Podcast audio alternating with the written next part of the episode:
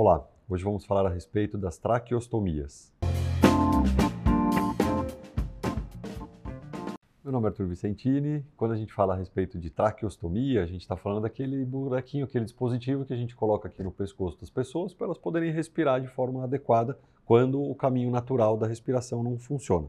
Então, quando a gente tem, por exemplo, um tumor na cavidade, na cavidade oral ou na caixa da voz, quando a gente tem um trauma dessa região, ou quando as pessoas têm alguma doença neurológica ou doença degenerativa que faz com que elas tenham dificuldade para engolir, para respirar de forma adequada, começam a ter engasgos, etc., ou tem obstruções mesmo, a gente precisa criar um caminho alternativo entre os pulmões e o meio externo, e a gente acaba fazendo um furinho aqui embaixo, é, de forma cirúrgica, de forma é, bem controlada.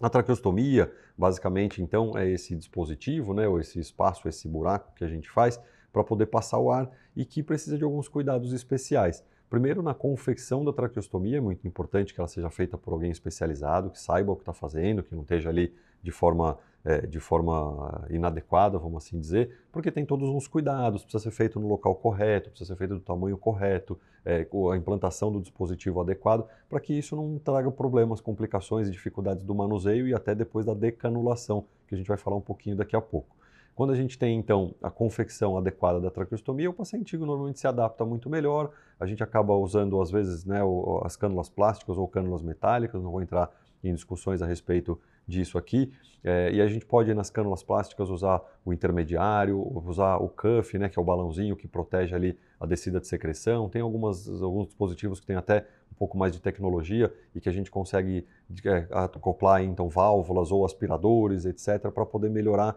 a qualidade da reabilitação, a qualidade do, do cuidado da saúde da, da via aérea desses pacientes. Então, se vocês conhecem alguém que tenha traqueostomias,